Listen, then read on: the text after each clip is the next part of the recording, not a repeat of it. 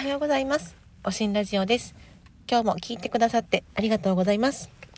えっ、と、昨日の一休さんと脆弱シェイのラジオなんですけど、今のところ、いいねが10で、ネギボタン、ネギライが30ですね。はい。あの、うん、多分ね、ダメなんでしょうね。頑張れっていう意味のネギなんでしょうね。ちょっと大喜利系はね、ハードルが高かったたですね。ちょっと、もうちょっとチャレンジしやすい寸劇のネタを探そうと思います。はい、ちょっと今朝は、まあ、新型コロナ周りのつらつらとしたお話を喋ろうかなと思います。で、あの、よっかさんのラジオトークで、ま、あの、旦那さんがね、在宅勤務になられて、やっぱりその、ね、生活のリズムが変わるのがしんどいっていうのをね、話しておられて、で、やっぱ今なんかそのね、そういうのをね、SNS に書きにくいっていうのもすっごいわかるし、そのリズムが崩れてしんどいっていうのもすっごいわかるなと思って、その別に旦那さんが好きとか嫌いとかじゃなくって、ね、ほんとあの、亭主元気で留守がいいだっけ？うん。あれほんまにね、まあまあそんな感じやなと思って、その嫌いとかじゃなくって、やっぱりいつもやってるルーティンを、じゃないとか、その、ね、誰かの目があることでちょっとゆっくりできないっていうのは私も本当にそんな感じなんですね。ね本当に、まあまあ、ね、あのーまあ、慣れるしかないというか、まあ、例えばちょっと一人でね、ドライブ、ね、車で出かけるぐらいだったら、まあね、感染のリスクとかも低いので、とか、まあ散歩もまあ別にいいよっていうふうにね、政府も言ってるので、ちょっとあえて一人になる時間を作ったりして、ちょっと調整をしていくしかないのかなとは思います。ただ、夕飯時の飯場は、やっぱりしんどいですね、私も。もうそんな例をね、別に悪気がなくって、悪気があって言ってるわけじゃないの分かってるし、ね、ど、い、いつかはご飯食べないといけないので、やっぱ、そう、あの、ご飯どうするっていうのはね、私も言われるとめっちゃ辛いです。うん。わかる。で、私の、どうぞあコロナの話って言ったんですけど、私なんか月曜日から花粉症が再発してて、もう月火がすっごいひどかったたんです。で、あの、ティッシュで鼻栓をしても、10分ぐらいでその鼻栓がもうボトボトになって垂れてくるみたいな状態で、昨日やっとちょっとマシにはなったんですけど、もうそれで、その、花粉症の鼻詰まりのせいなのか、もしかしたらね、私作った手ぬぐいのマスクのゴムがちょっときつくって、耳をずっとね、引っ張られてるので、それでかもしれないんですけど、頭痛がひどくて、ちょっと今、体調が悪いというか、うん、しんどいですね。なんかあの、頭痛薬を規定量の毎日3倍ぐらい今飲んでますね。うん。で、まあまあ一応念のためね、熱じゃないよねっていうことで、熱は測ってて、平熱なので、まあやっぱり頭痛なんだなと思ってます。で、えっと、なんかちょっとツイッターに書きにくくて話そうかなって思った、そのコロナのお話が、あの、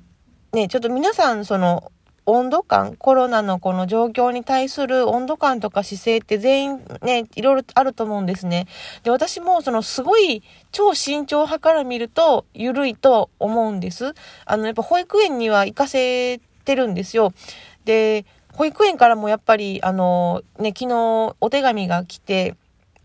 あの、まあ、在宅をされてる方は、えっ、と、もう保育園できれば休んでくださいっていう感じのが来たので、で、私の仕事やっぱこう、制御はもう工場に出て、その物理的に物を触らないとできないので、まあ、無理ですとも言えるんですけど、そのね、やっぱみ、先生の温度感、どう思ってるのかとか、周りの人がどんな感じかなっていうのを聞きながら、ちょっと正直すり合わせていくしかなくって、その、なんか私の個人的な本音は、もう保育園閉めますって言ってほしいんですね。どっちかっていうと。その他人任せはダメなのかもしれないんですけど。で、なぜかっていうと、まあ、そのね、まあ、自主的に休むなり、休園になったら、えっ、と、どうするかっていうと、もう工場ね、夫婦二人でやってるので、まあそこに二人子供連れて行って、で、まあ、その簡易でキッズスペースを作るなり、まあね、YouTube とか動画を見せるなりして過ごさせようと思ってるんですけど、やっぱり工場って危険がいっぱいあるんですね。その、ね、工具も置いてるし、で、その制御盤の箱も、もちろんあの、ホイストで釣ったりして倒れないようにはしてるんですけど、やっぱりその子供にとっての危険が、怪我とか命の危険がやっぱりあるので、それをちょっと自主的に休んでやりますっていうのは、その、ちょっとどうしても言いづらいところがあって、うん、ね、多分それでも休ませるっていう人も結構いると思うんです。なので、その、そんなん言ったらね、ちょっと非難されるかもしれないんですけど、やっぱり、うん、自主的に休んで会社に連れて行くっていう選択肢が正直取りづらいので、もう、いっそ閉めるって言われた方が、もう、なんていうかな、諦めて、あの、私も夫も、その中でできる方法っていうことで考えるので、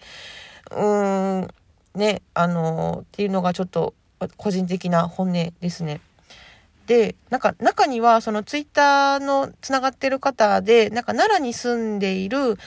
で、まあ、あの、電気関係の方で、あの、なんかその幼稚園、自分のお子さんの幼稚園が普通に入学式をしてると。でもその感覚がありえないから、もう奥様と子供は田舎に、あのー、ね、帰らせるみたいな、しばらく。で、自分は仕事があるから、奈良に残るみたいな、なんかもうそこまでされてる方もいて、ちょっとびっくりというか、うん、やっぱすごいみんな感覚がいろいろあるなと思ってます。で、逆に、ちょっと、えっていうこともあって、あのー、結構、ツイッターとか見てても、その、なんかお年寄りの方の危機意識が薄いみたいなことを結構書かれてて、うん、本当なのかな、どうなのかなとも思うんですけど、まあそれを実感する出来事もちょっと私の周りでもあって、一つが、あの、えっと、月曜日ぐらいに、あの、緊急事態宣言がを出す予定ですっていう報道がされたと思うんですけど、その日の夕方に、その花粉症が私ね、またひどくなったので、飲み薬を薬局に買いに行ったんですね。そしたらその夕方の時点で、その、最近ね、ちょっとティッシュペーパーとかって少しずつ在庫を戻ってたじゃないですか。それがまた綺麗に空になってたんですよ。もうなんか正直言葉も出なくって、なんかね、なんか日本人として、